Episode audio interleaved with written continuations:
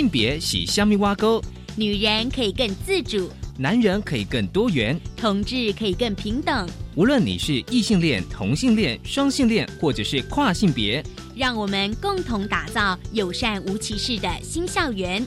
最没有尺度的声音，就在性别教育 Easy Go。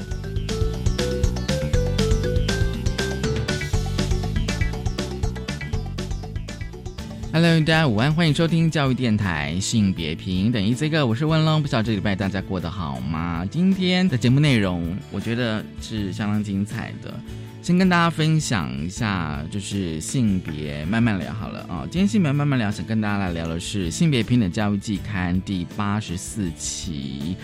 因为这一期的季刊呢，我觉得跟大家就是跟各位老师们，你们的教学是非常的相近，就是。它的专题的名称是“老师可以怎样教性别可荣可主的课程与教学事例”。而今天呢，我们的慢慢聊想跟大家来谈的其中一篇文章是“性别融入社会领域，我们的家庭真可爱”。这一篇文章的作者是陈英如老师，他目前也是国小的限制老师。因为这一篇文章呢，主要是要探讨就是了解现今社会多元家庭的样貌。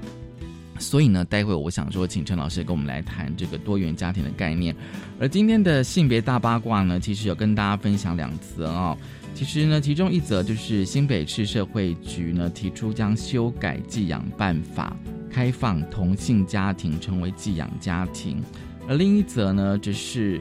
每年的十一月二十五呢是国际消除对女性使用暴力日。所以呢，我们来分享。先进行性别大八卦。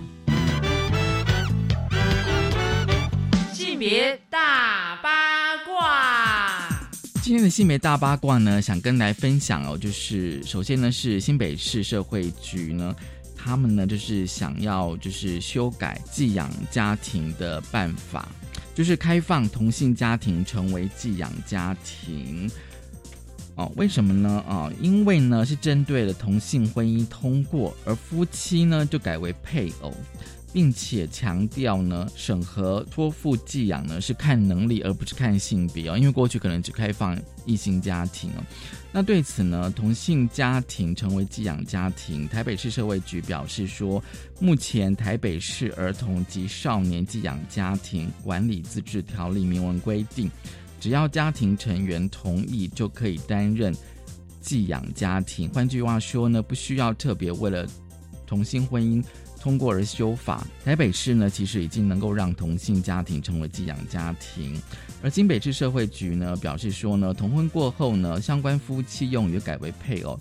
因此呢，同性家庭也能够担任寄养家庭的角色。而未来呢，一定会有同性家庭愿意给予受安置的孩童温暖。所以呢，不管是哪一种性别呢，申请成为寄养家庭都需要社工评估，而且未来要安置孩童在哪一类的家庭寄养呢，也都需要评估哦。那么虽然台北跟新北呢，目前都还没有申请相关案例。但是呢，台北跟新北的法令呢，都已经是针对同婚家庭释出善意，也欢迎申请啊。这个是最近的一个新闻。另外呢，我想说稍微跟大家分享一下，就是十一月二十五啊，因为才刚过，其实是国际消除对女性使用暴力日。而这是在一九九九年十二月十七号联合国大会决议通过的。其实我们可以再往回推哦。其实过去节目当然有跟大家分享一个白丝带运动。好，这是源自于一九八九年的十二月六号，加拿大一名年轻的男子呢，他他他觉得说，女人跟女性主义毁了他的前途啊，因为他就是去申请那个学校嘛，就发现说，哎，好像被录取的是女性比较多。于是呢，就携带枪支呢，进入了蒙特罗的一所理工大学的校园的工学院教室内呢，并且将男学生跟女学生分成两边，然后展开杀戮的行动。其实我特别查一下资料，而且我看过这部电影。其实，在二零零九年的金马影展曾经放映过一部电影，就是《蒙特罗校园屠杀事件》，就是根据这个事件所改编的。所以两年后呢，一九九一年呢，一群加拿大的男性呢，希望社会能够从这个悲剧当中学习反省，觉得男性不应该再对男人哦加诸女人的暴力保持沉默，于是发起了白丝带运动，以集结更多的男性参与终止妇女受暴。所以呢，就是每年从十一月二十五的国际。终止妇女受暴日呢，开始佩戴白丝带到十二月六号这个大屠杀的日子，宣誓男人反对男人以暴力加害女人的决心，并且呢，使这个议题变成一个公共议题。这个只是啊，就是说跟大家稍微有点复习哦，就是十一月二十五呢，就是国际消除对女性使用暴力日。好，这是今天开始跟大家分享的性别大八卦，稍回来性别慢慢聊。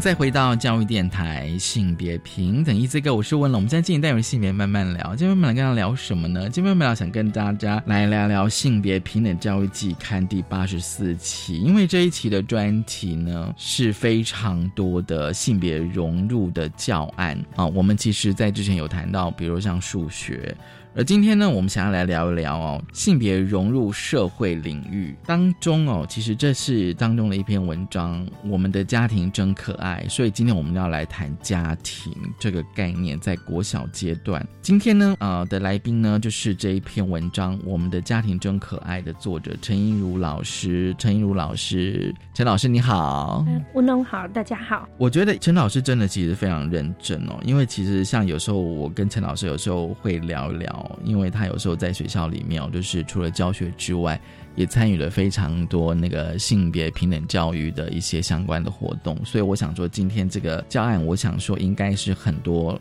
老师是非常需求的，而且它是适用的年级是国小五六年级。好，我想说，先请问一下陈老师，就是说你当初为什么想设计这个我们的家庭真可爱这个教案呢？发想是怎么样子的呢？嗯，其实林林总总有不少原因啦。那其中哈不可否认，就是我有一个我有一个想法，就是说，因为我们台湾社会这几年对于所谓的同婚有很多讨论，然后我也看到很多同志家庭，然后同志的父母，嗯，我指的是家里已经有，就是他们有生养下一代的同志，不管是两个爸爸或两个妈妈都好，其实他们都也愿意站出来，让社会认识他们。那我自己身为国小老师，那我也会觉得说，哎，这以后很可能就是会出现在我们的学校，在我们的班级，嗯，那这势必是一个身为老师必须面对的问题。嗯，我们从所谓同志家长站出来，我们知道他会很担心说，哎，学校会怎么对待他们的小朋友？那他们将来入学以后，同才之间怎么看他？那其他的家庭，好，或者大家也知道，国小还是一个。家长比较高度参与的教育场域，嗯，那我就会觉得，哎，那我们如果可以的话，应该可以试着处理这样的议题。那当然是很希望每一个进到我们学校的小朋友，不管他的家庭背景如何，都是对小孩来说都是重要的，然后是他可以成为他参与学校活动一个很重要的。养分资源，所以嗯，所以我希望可以试着处理这个议题。那刚好我手上也有这一本所谓不一样的爸爸的绘本，嗯，对。那这本绘本其实它的内容我觉得还蛮好的，基本上它谈了很多不一样爸爸的样貌。对，那跟我自己很想谈的不一样的家庭是非常接近的啊，所以我就试着结合这本绘本，然后做做看这样子。我觉得非常有趣，是因为哦，就是陈映如老师在他的设计里面提到，是因为不一样的爸爸这一本绘本哦。其实有时候，嗯，其实我一开始看这个文章的时候，我有小小的发想了一下，就是说，哎，其实过去我们谈家庭哦，但是呃，妈妈的角色其实有时候会多谈一点哦。那通常会借由那个妈妈的角色我们来谈，那大的确就是谈妈妈这个呃角色的书或是绘本，其实相对多的。那陈老师，你就说你要从。不一样的爸爸开始谈起，我觉得至少对小朋友来讲，开启了不一样的思考吧。他开始会去看他爸爸到底是怎样一个男性。对啊，的确啦，就是坊间哎，所谓妈妈的角度很多，但是就像刚刚讲的，就是不一样的爸爸。他第一个就是当然就是像刚刚文龙说的，小朋友的确会在课程中，我想会多想到他爸爸一点。对。然后另外一个当然就是主要真的还是这一本的它的内容，它就是一个可以在很，它是一个绘本，但是它在一个很没有一个。很长的篇幅里面，他几乎介绍了很多元的样貌哈，例如说有可能是眼睛看不见的爸爸，耳耳朵听不见的爸爸，或者是它里面也会提到，就是例如说军人做军人的爸爸等等，其实内容是很丰富的啊，所以我觉得这本很适合。那你怎么引起学生的动机呢？学习动机呢？哎，这样可能只能说小朋友基本上对于绘本本来接受度就还蛮高的，所以我自己。的绘本教学经验其实都还蛮正面的。我的意思是说，小朋友只要看到绘本，然后他们就很高兴。哎，就是会，因为它是一个故事性比较强的东西嘛。像这一本，它其实也有前面也有去铺陈说，哎，有一个小朋友他在下雨天的时候进来，然后他就情绪很低落，然后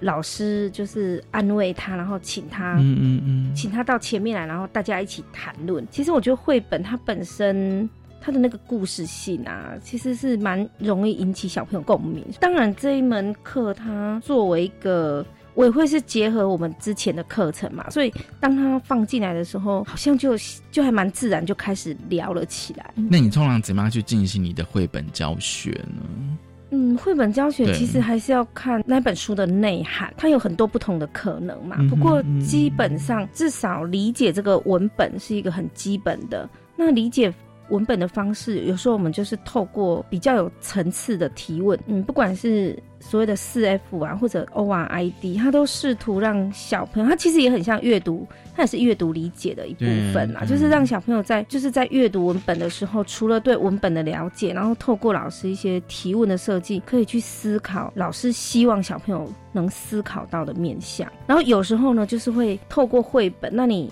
会再结合一些影片啊、图片的引导。嗯嗯，我自己学校，嗯，我们的美术老师，那他可能就是会透过绘本，然后再。结合美术的教学，对，所以其实绘本在国小现场是一个很不错的素材。所以变等于变成说，你必须你那个教学素材的来源要非常多样性哦，多元性哦。嗯，对，哎，对，像我们也曾经在成果发表会演出绘本的内容哦，演出用用戏剧，所以你等于就是用绘本，然后影像，但是用戏剧的方式，哎，对，都有。所以就必须要去吸引小朋友。引发他们的学习动机，这样子。对啊，但就是刚，我想刚的意思，我我觉得自己就是觉得故事性的东西是蛮容易引发小朋友共鸣。对，嗯，那你怎么去设计这个教案？就是说，你希望透过不一样的爸爸这本绘本内容，谈出多元的家庭，因为等于是从爸爸的角色谈到家庭的形态。嗯，对，对，的确，这有一些转折。然后，那首先。当然，就是像刚刚说的，一开始你就是先让小朋友去意识到说，哎，这是这个绘本里面到底提到哪些不同的爸爸，然后透过他提到不同的爸爸以后呢，因为我们最终希望可以提到家庭嘛，所以其实我我是有转折，就是透过爸爸，然后在提问里面说。哎，那也有不一样的妈妈啊，再让小朋友聊一聊，想一想，然后最后再讲，那你身边所知道不一样的家庭有哪些？嗯嗯，那像这样子已经比较需要讨论的题目。我就会把它弄成是分组讨论，让小朋友去交流。对，就是在我的课堂上有一些提问，那可能一开始比较简单的题目，例如说故事里的爸爸，那我可能只是让小朋友两两去交流，说，然后就让他们发表一下，哎，你隔壁的同学说了什么？嗯嗯，对哪一个爸爸印象深刻？就是有有点是由浅入深呐，对，那因为我的设计是希望，其实像这样子的主题啊，一不小心呐，很容易变成是小朋友希望他的家庭会去强化他对所谓主流家庭的想象，所以我们才会最后的时候会特别会拉回来说，是针对不一样的家庭给予祝福。不然其实，嗯，我自己看过一些课程，他可能最后都很容易变成说，哎，我希望。我的家，爸爸怎么样？妈妈怎么样？然后家里很有钱哈，然后怎么样？就是最后会回到一个是对于主流价值的想象。那我觉得这也无可厚非嘛。就是在我们目前的社会架构下，的确这是一条，也许是照顾小孩子会有很多资源的一个方式，所以小朋友也会有一些向往。可是。我们的设计会比较 focus 在说，嗯，并不是那样的家庭才可以给小朋友一个很幸福的状况，有很多不同的状况，还是可以给小朋友一样的照顾，一样的爱。嗯哼，对，所以当拉回这个层次的时候，就希望小朋友是可以不要因为只是哎那个家庭形式，然后他就产生很多刻板的想象，觉得这一定是不好的。可是，当小朋友他们自己去分享自己的哦家庭或是爸爸的角色的时候，嗯，会被呈现刻板印象。就说，即便你你是先给他们看不一样的爸爸这本绘本，对，然后可是这然后再再让他们自己讲，对不对？对，所以他们应该理论上应该是先有了一个一个全新的概念，说哦，原来爸爸角色是多样性的，有各类各种不同的爸爸的角色。可是他会不会回到自己的经验，发现说，哎，其实我爸爸其实就是很传统。有可能啊，就是他心里会有很多 O S。的确，我的课堂上也有小朋友就脱口而出说，哎，因为我爸爸没有工作在家。嗯嗯。那我就觉得其实还蛮有趣的，他提出这个问题，然后旁边就有一些小朋友，因为前面有一些讨论就会说，哎。爸爸在家很懒惰，然后我可能当然也会反问他说：“哎，那妈妈如果在家就没问题，对不对？”好，就是会有一些提问。那关于刚刚那个小孩子，他就说他爸爸在家，然后就会发现很有趣，就是隔壁就有一些小孩说：“哎，你爸爸不是有去做农作？”嗯，嘿，然后就试图想要跟这位同学说：“啊，你爸爸虽然在家，但是他有在去做那个农业，然后也会帮忙家事，那这样子不是懒惰的爸爸。”类似这样，我的意思是说，其实那个只是一个课堂的片段，但我自己是觉得还蛮感人的，因为你可以感觉到小朋友脱口而出。那在那个脉络里面是比较负面的，可是其他小孩会很认真的想要帮他安，就是安慰他。其实表示说他们同学之间都知道对方的，因为对，因为高年级，然后因为我们又是比较小校，所以他们可能会是都知道同学的家是怎样。对对对，所以的确啦，这个文龙我自己也会觉得说，这个这样的一个课程，说是他四十分钟，我我也在里面提到说，我自己会觉得他比较适合作为一个。这是一个开头的一个课程，因为你会因为这样的课程收集到很多小朋友他的想法。对，这这也是我一开始，其实我这个设计，我大概上过三个课堂，嗯那我也是有一直在转变提问的方向。因为就像刚刚讲的，其实小朋友一开始很容易就会，他很快那个评价就会进来。评价进来之后，因为我没有很想不要让小朋友这么多刻板，所以我觉得后来呢，我采取的方式，我很苦恼，因为我就会试图在不同的场合。那你怎么解决这个苦恼？我就在不同的场合跟别人备课，就是我可能会提说，哎，像我们有时候有一些研讨会什么，那我可能会也会遇到不同的老师，那甚至可能是一些。诶，性别相关的一些学者教授，那我可能就会说，哎，我最近上了这个课，那我发现小朋友有这个问题，但我又不能过度一开始就完全让他们觉得说，哎，这些小孩、这些爸爸这样也都很好。嗯嗯嗯。那你接下来的课堂，你就会觉得，哦，就是又会听不到他们本来的那种想象。嗯嗯。对啊，所以我其实我的课程设计比较是到最后一个阶段，就是要写卡片之前。才试着去提供，一般我们会认为这是比较负面爸爸，但是他是正面的。例如说，哎，有一些例子。然后我记得我那时候去找的是有一些网站家庭教育中心，那他当然就会征求一些，在父亲节的时候他会办一些活动，然后征求一些所谓的励志正面的爸爸。那你就会看到，例如说跟这本这本绘本内容很符合的，例如说他是。身体可能有所谓的生长的，嗯嗯，但是他一直还是很努力的去去从事父子这个这个概念，对我？可能就会举这样的例子，然后在最后的时候才去介入这样子，对啊，因为一开始会放在前面，然后后来就往后跳，我觉得这样效果是比较好的，就是可以。其实我觉得听到小朋友对于一些很多对夫妻，然后对家庭的想象，我觉得这是一个，我觉得这是一个很重要的过程。对，而且小朋友给的答案也常常超出想象之外。例如，我记得课堂上就有人说：“哎，那个我们提到两个爸爸的时候啊，他就说：‘哦，就是一个太太，然后有两个先生。’那我当时我很惊讶嘛，那我可能就说：‘哦，可是因为台湾有重婚罪，所以也许这个什么状况我们可以再了解。’啊，但是后来在我们议课的时候，就哎那个县市的老师就反映给我说。”哎，的确，他们有小朋友是这个状况，嗯，然后可能是就是因为第一个爸爸可能生病了，然后家里就有来了第二个人，像爸爸一样，然后是说帮忙照顾他们，然后负担这个家的经济。就是我觉得有时候小朋友他们面临的，可能比我们，可能我自己还是有很多没有。注意到的现象，对，就是他弹出了我自己想象不到，就没有想象到的东西。其实我觉得小朋友他们他们会反映到他们的家庭，或者是说他们亲戚的家庭。我觉得那会不会其实就是在呈现出那个真实的台湾的一些家庭形态的现况，只是我们教科书里面是不会呈现的。我们先休息一下，稍后回来。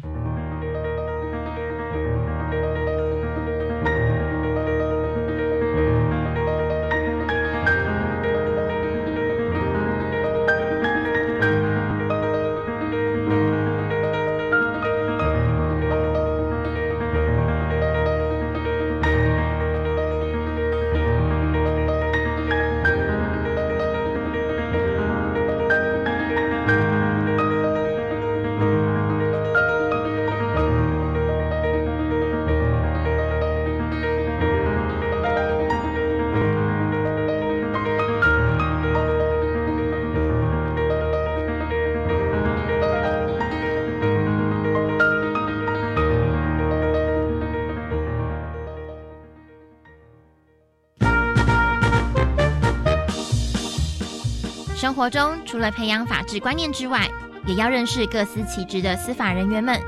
在不同的岗位上各自负责不同的领域。教育电台 Channel Plus 主题频道推出现身说法主题策展，带给你最专业的司法人员介绍。欢迎上网搜寻教育电台现身说法。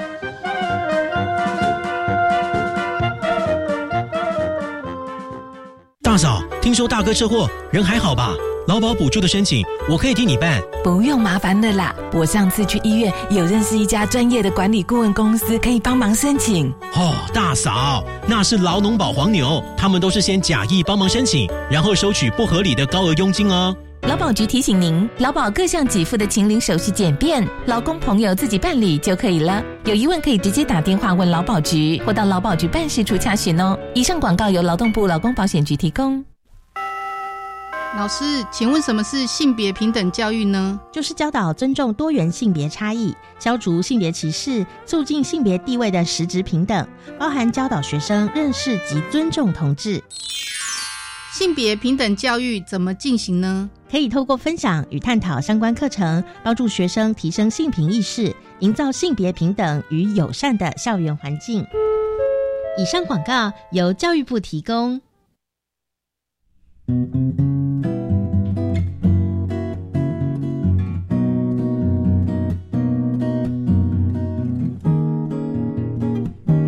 我是苏命苏米恩，你现在收听的是教育电台。哦，朋友们，就爱教育电台。耶耶耶。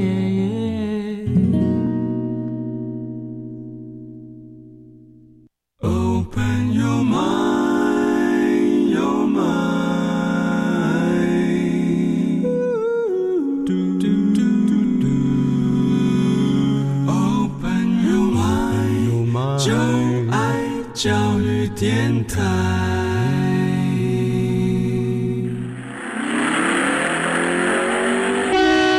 性别慢，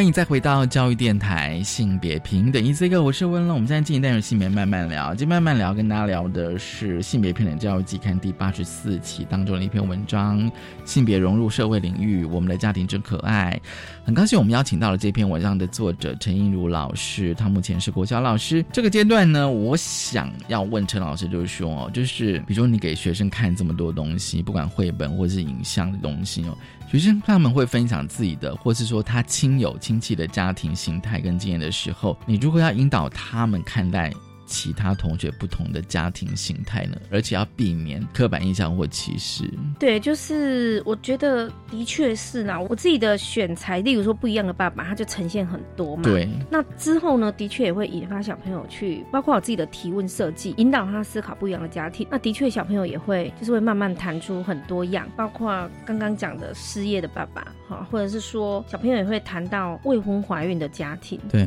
好，或者是也有谈到育幼院的家庭。育幼院的话，是因为我们之前我们还上过一本书叫《不圆满的贡丸》，不圆满的贡丸事实上它也是改编自一个真实的故事嘛。那所以你可以发现，小朋友的回答里面就是结合了很多不同的来源而产生的。呃，在第一个层次就让他们多样的去谈。哎，就像我刚刚讲的，其实，在多样谈的过程中，当小朋友自我揭露，其实我觉得。同才之间那一种理解，而产生一种尊重，我觉得那是一个很自然的一个课堂的流动。对，我自己的经验是这样啊。那当然，一方面，其实我后面还是有一些正面的引导，例如说各县市家庭教育中心，他们可能会办自强爸爸。那自强爸爸的形象，他刚好就是绘本里面那个，他是一个身体障碍的爸爸，对，但他很努力的去克服，还是希望给小朋友很多的照顾等等。那包括说，其实后来我给小朋友看的影片里面，他后面也有提到，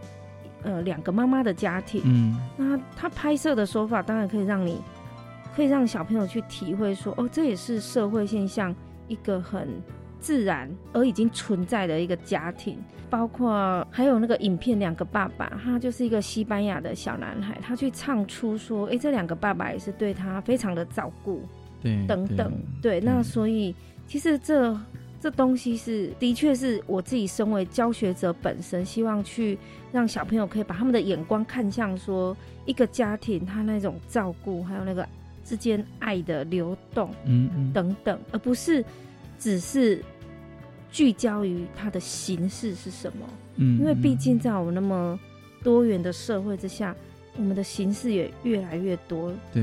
对嘛？所以我觉得是去提醒小朋友有在形式之外更多的思考。嗯对，那这样的思考，其实你说歧视什么，在过去可能会是甚至单亲嘛，我们也我们也知道，有时候你家里可能父母离婚，你都不一定都不一定敢说，就那个形式上，我觉得从形式到到对内容的注意，这样子的一个转移，基本上我觉得就可以比较能够去肯认所谓的家庭的多样性，因为并不是只有传统中那种家才能提供给小朋友所谓好的照顾，嗯。甚至其实我们也会在备课啊，或者我们议课也会谈论说，这小朋友他来自于不同的家庭，可能也是他身上一个很珍贵的养分，因为让他体验的是人生不同的风景。嗯，那我们是不是也会期待他是在不同风景中长大的小孩？其实他也会有不一，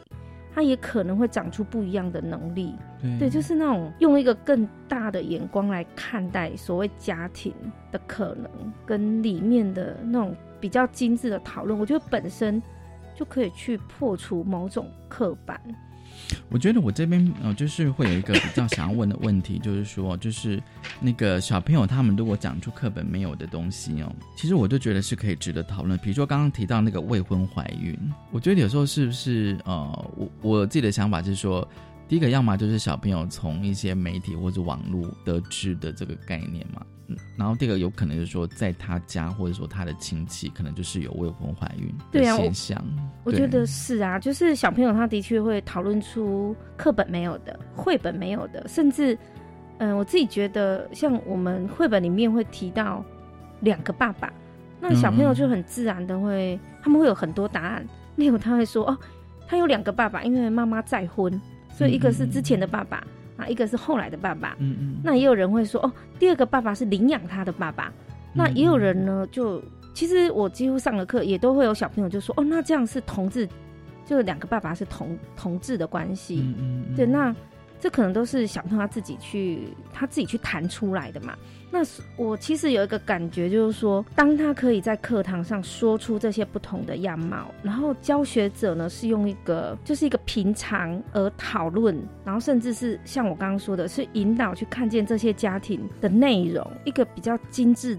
精致的讨论，然后是一个了解，我相信这样的了解是对尊重来说是很重要的。我觉得啦，就是能让小朋友说出说出文本，不管是课本或绘本没有的东西，它本身就有一种教育的意义。嗯。因为我们都知道，如果当你的经验，就像小朋友讲未婚怀孕，好，也许他他也没有去指责谁，但是我、嗯。或者是讲爸爸在监狱，嗯。哎、他其实也有讲爸爸在监狱，其实我们都没有指责谁，但是我觉得，假设只要这个教室里面他有一个有一个小朋友，他是类似这种状况，他过去可能也都不敢，那个不敢，你你可以想象那个不敢嘛，对不对？不敢让人家知道，然后可能要自己编一些故事，然后假装自己的家庭跟大家都一样的这样的小朋友，假设老师有一个课是可以让他可以让大家讨论说，哦，这是什么状况？我觉得那个本身就已经很有意义，就是那个看见，嗯而且那个看见是带着善意的理解。嗯，对我觉得这样子，它本身就有，我觉得是重要的。我回过头来就是说，你怎么？我觉得这也是会不会是你的苦恼，也是难题，就是说你怎么让小朋友去理解这么多样的，光是一个父亲角色就已经这么多样。比如说你现在班上有几个小朋友？哎、我们最多的小朋友大概十六个。好，十六个，那可能有十六种的爸爸的或者是家庭呢。对啊，对啊，所以要怎么让他们，就是说你的苦恼地方，说怎么样让他们去理解这些不同的样貌，理解不同的对样貌。嗯呃，你所谓的理解是指说可以尊重，然后可以接受。呃也是对，也是对，因为小，因为假设如果是十六个小朋友，他们都谈，嗯。比如说如果就是谈出分享了十六种不同的父亲或是家庭这样子，那可能有有些小朋友就哇，你的家庭是这样这样子，或者说可能啊，你对他可能会有点。因为我相信有些小朋友就是说受限于他自己的经验，然后看到同学，哎，你的家庭是跟我差异这么大的，这样，嗯，所以你的意思是说，恐怕差异这么大之下，难免会有，因为，哎，难免会有异样的眼光。其实也不是说异样眼光，就是说怎么样帮助他们去理认识跟了解跟他不一样的家庭的形态，这样。比如说像未婚怀孕好了，也许可能多数小朋友他觉得这不是他经验可以了解的东西，可是有些小朋友说不定在他的家庭他就发生过，所以他他他有经验到这样子。我就觉得说那个同班同学。怎么样彼此让他们能够互相的去了解，这样子，我觉得这个其实还蛮重要的。对，嗯不然的话，你说十六个小朋友，他可以讲出十六种家庭的形式啊。是啊，是啊对，但是我的意思是说，其实我觉得啦，应该这么讲，小朋友他们之间，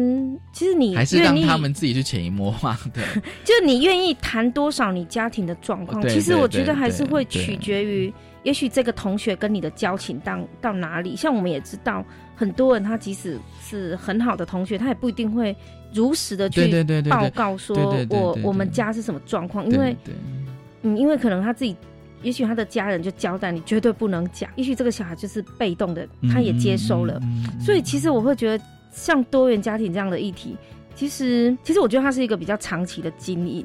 就是你去了解各种家庭的样貌，然后这中间不一定是社会所想象所呈现的刻板。我觉得光是这一点，我觉得它本身就已经蛮有意义。那至于说嗯那个小孩子能不能袒露自己的经验，我觉得那个可能就是说他那个现阶段东也许没有办法。对，只是说透过这个课程，那如果小朋友聊出了，刚像您刚刚提到的未婚怀孕家庭，对对，那 OK，我们可能我会觉得啊，就像刚刚讲的，这其实比较像是第一个课程，你可以收集到很多不同的家庭。那站在所谓性别平等的角度，其实我们对于很多家庭都会有嗯不同讨论的角度，然后不同讨论的观点。但我觉得这些讨论跟这些观点都是一种促进理解的。所以如果您现在问我说怎么去处理后面这一块，其实我我会觉得真的也是还蛮你你 case 觉得还是说未来可以发展成进阶的课程？当然啦、这样其实说真的，这样子的第一节课，我常常上完之后，你的心里会充满了哇塞哇塞这种感觉。你觉得你还可以做更多，就觉得还可以再试。其实一定是可以往后处理对。对例如说，对刚刚讲到那个监狱，在监狱的爸爸嘛，对对那刚好是因为我们已经有读了一本书叫《不圆满的供完》。嗯嗯那这不圆满的供完，他的那个主角，他就是本身他爸爸就是入狱，然后他后来就去育幼院，对对，那他介绍了他在校园中遇到了难题，然后然后生命中生活中的难题。那我觉得这样一本很深刻的书，其实我有观察到，嗯，当时我们就有一个小孩子，他特别喜欢这本书，那也来跟我借。嗯嗯那其实后来我知道，他可能有面临一个有点类似。可能有点类似的处境，那你可以想象，他这样的一本书，其实老师是介绍给全班的嘛？嗯嗯我的意思是说，我们也不会就跟全班讲说，哎、那这个他家就是这种状况。在这本书的阅读，还有全班这样子共感的过程中，其实，嗯，我不知道你会不会同意说，对于所谓家中可能有监狱的爸爸的家庭的那个理解，嗯，我我自己觉得是有帮助的。你觉得是有帮助的？对，因为嗯他，因为其实毕竟那个聚焦是在他的同学，他的小，啊啊那那我们当然也没有去讲说他爸爸什么实状况。其实因为我嗯我其实是有想过说，小朋友如果他们哦会互相的，因为难免就是说我可能跟班上几个同学比较熟，那可能会到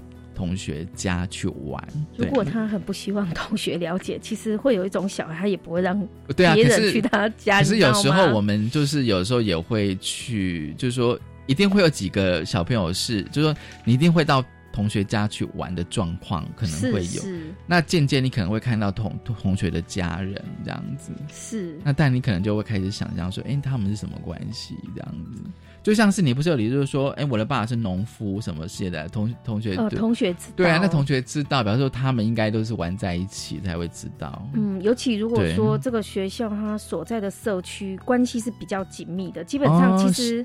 大家说真的啦，我觉得大家也可能爸妈多多少少识对爸爸妈妈嗯可能也都认识啊，所以嗯的的确啊，就是小朋友小朋友是看在心里，是是。当当然啦、当然啦、然后只希望说，透过这样的课程，也许他可以改改变一些原先刻板的印象嘛。就像你说未婚怀孕，其实对对，在目前的社会下，可能对这件事还是会比较偏负面的对观感嘛污。名，对对啊，那你说，嗯，就只能够 真的就是处理，就慢慢处理、啊。好，我们先休息一下。嗯。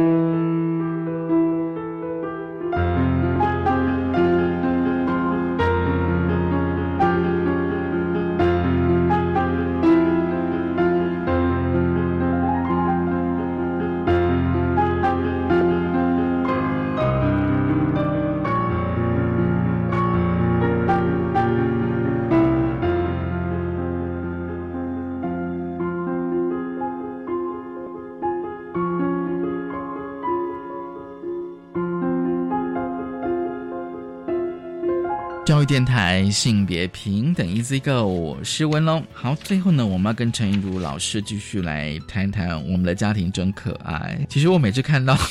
我们的家庭真可爱的时候，其实我相信大家觉得自己的家庭应该都很有很多的故事哦。其实刚刚在休息的时候，我跟陈怡如老师有在聊，就是说教学现场就是很多老师一定会用一些素材哦，比如说绘本哦。除了课本之外，会有绘本哦，还有一些影片，甚至有时候会用戏剧。其实刚刚我们在休息的时候，跟陈老师跟我讲说，他会用桌游。其实桌游现在是不是也很是一个很好的一个方式？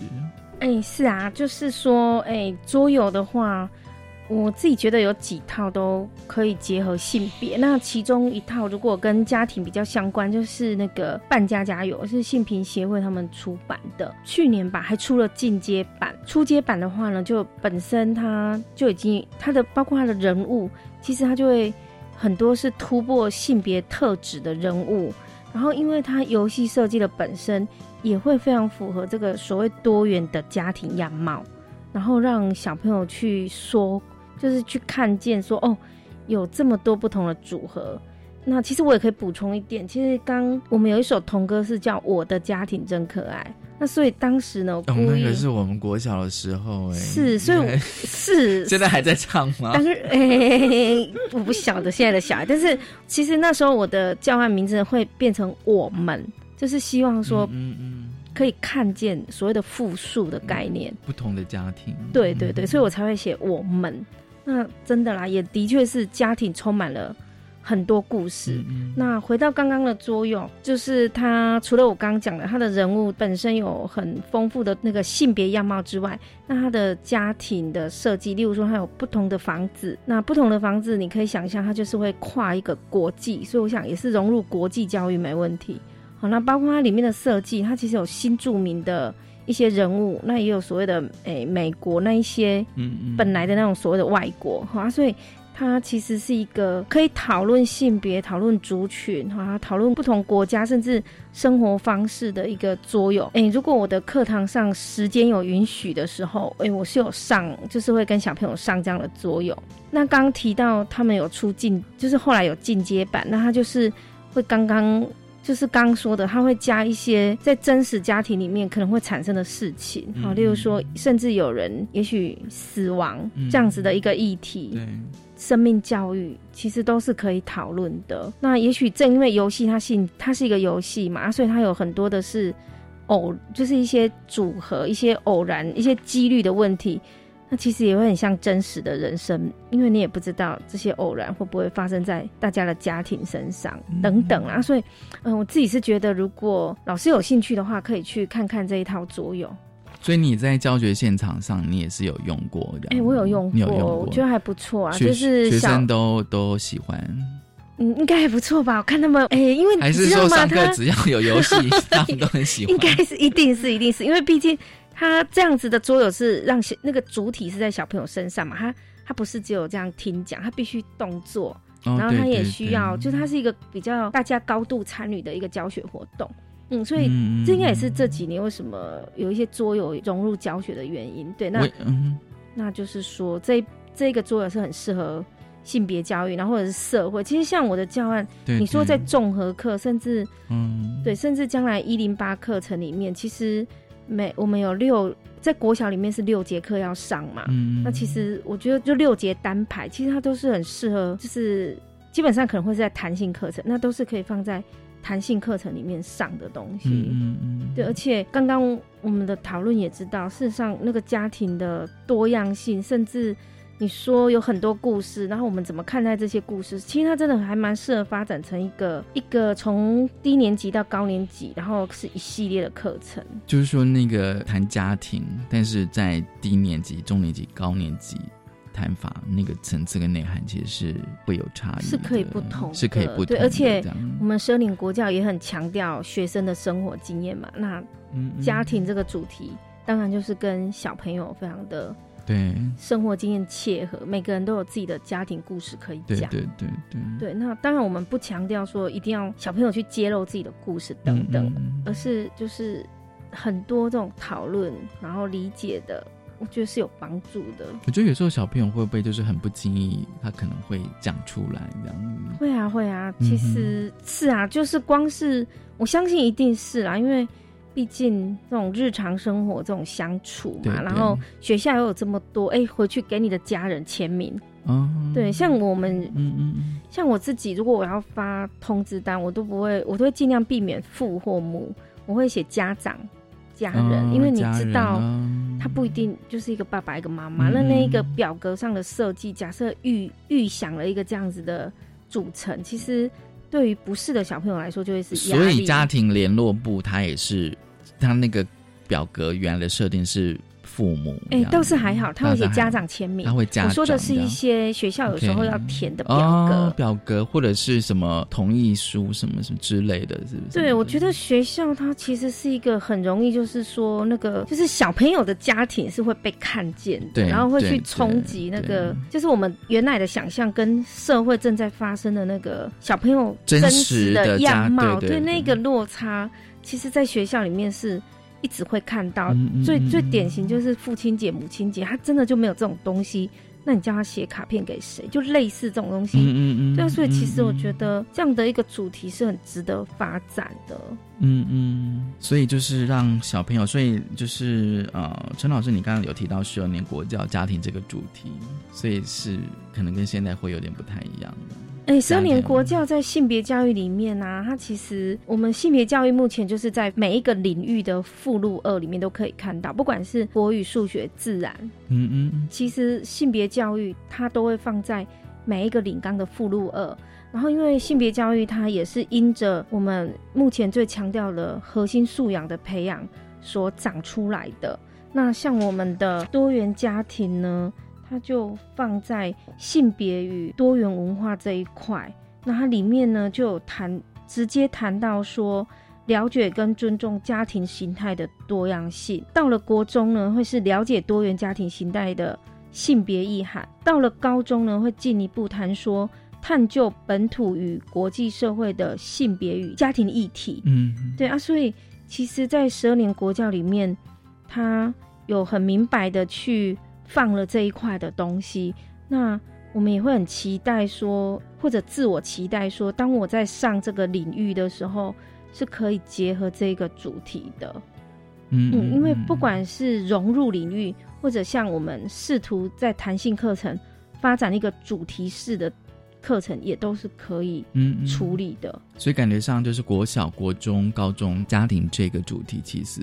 我觉得那个层次其实是有深化的耶。对呀、而且对它嗯我们知道十二年国教谈自动好嘛，哈，自主互动共好，那它是放在共好这一块，那你就可以知道，其实它本身就已经肯认这些家庭嗯嗯多样的存在。那嗯这样子的一个这样子的一个家庭主题，其实是可以深化我们对于学生共好这一块核心素养的培养。嗯，对，嗯所以真的我会很期待在一零八课纲之后，学校有更多这样的课程。那我们有上过的老师啊，就可以有一些交流。嗯，当然了。所以陈老师，你有计划就是说把你这个家庭的教案再持续的深化吗？就是说进阶版、进阶版。嗯，一定会的啦，因为说真的，这一个教案它真的是一个很初步的处理。那包括我们刚刚讲的很多不同的家庭，其实甚至说一开始我们回到谈，哎、会有在多元家庭里面会有一个同志家庭这一块，其实应该也都可能是我们未来以后会面对的嗯嗯，面对的议题嘛。那其实每一个东西都可以好好再谈。今天是很高兴，就是陈一柱老师来跟我们分享。其实大家如果想要呃更深入了解这份教育内容，可以参考《性别平等教育季刊》第八十四期《性别融入社会领域：我们的家庭真可爱》。谢谢陈老师，谢谢谢谢大家收听今天的性别平等一次高，拜拜。